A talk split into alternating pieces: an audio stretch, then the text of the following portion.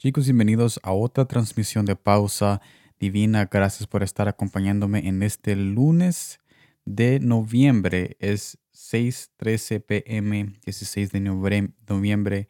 Y en este día estaremos comenzando la semana con la presencia de nuestro Padre Celestial. Yo no sé dónde estás localizado tú ahorita, si en New Jersey o en Kentucky o en New York, en Long Island, en Pennsylvania, de dónde tú eres ahorita. Espero de que tú sepas de que ahí te ha puesto Dios y Él tiene muchos planes para tu familia en el hogar a donde tú estás habitado en este momento. Y en este día estaremos viendo el corazón de nuestro Padre Celestial que está en Efesios capítulo 3 versículo 3 que me dice de esta manera, que por revelación me fue declarado el misterio, como antes lo he escrito brevemente. No nos frustremos cuando leemos su palabra y no la entendemos de un solo.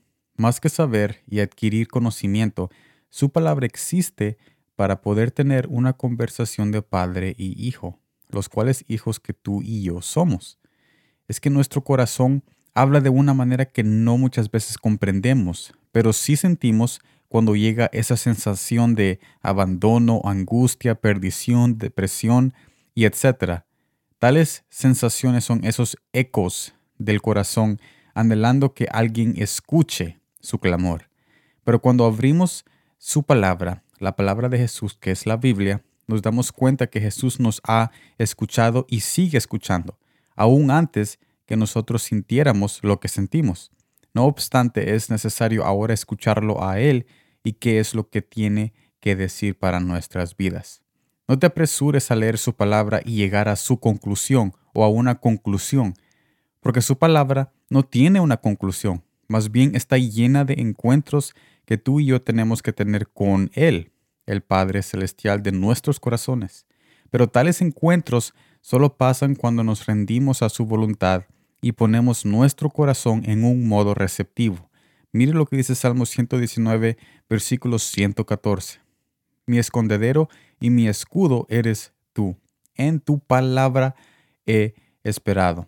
Hay una hermosa encuentro, hay un hermoso encuentro cuando nosotros esperamos en la palabra de Jesús, porque tú puedes leer un salmo, tú puedes leer Génesis o Apocalipsis o cualquier libro de la Biblia en cualquier momento y tú la lees, pero hay algo hermoso que pasa cuando Él te confirma esa palabra que tú has puesto en tu corazón y quizás más después te olvidaste, pero no es que, no es que queda perdida ese momento que tú leíste la palabra o esa información que tú adquiriste, sino que esa información que cuando tú te sentaste, tú leíste, esa información va a lo profundo de tu corazón donde Él mora. Y cuando pasan angustias y depresiones y cuando pasan problemas, quizás en ese, en ese momento no, no se te vienen esos versículos o no se te vienen esa información que tú leíste, esas promesas. Pero por eso es que Jesús en ese momento toma ese versículo o esa lectura o ese momento que tú tuviste antes y lo luce, lo pone en la luz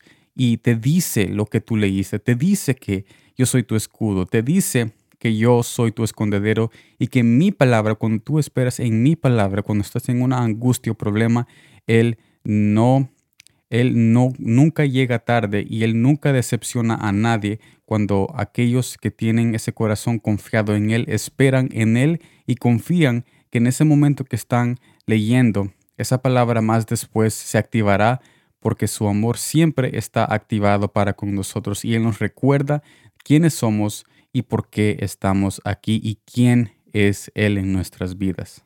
Así que yo los invito a que ustedes lean la palabra y que no se apresuren, que la lean poco a poco, en cualquier momento que ustedes quieran y les voy a decir con seguridad de que ustedes más después se darán cuenta de lo que yo estoy hablando si no, han, si no han experimentado eso, pero si lo han experimentado, entonces sigan adelante porque es exactamente lo que Jesús quiere que nosotros hagamos, que sigamos adelante en su lectura, teniendo conversaciones con nuestro corazón y con su corazón para nosotros podemos, para que esa conversación más después en los problemas se haga esa gloria y se haga ese milagro que nosotros estamos anhelando en esta tierra de los vivientes. Así que gracias por estar en esta transmisión de Pausa Divina. Nos vemos en la próxima. Espero de que tú tengas un bendecido resto del día. Saludos a todos a los que están escuchando esta transmisión, los cerca, los lejos, no sé a dónde tú estás en este momento, pero gracias por estar aquí y nos vemos en la próxima.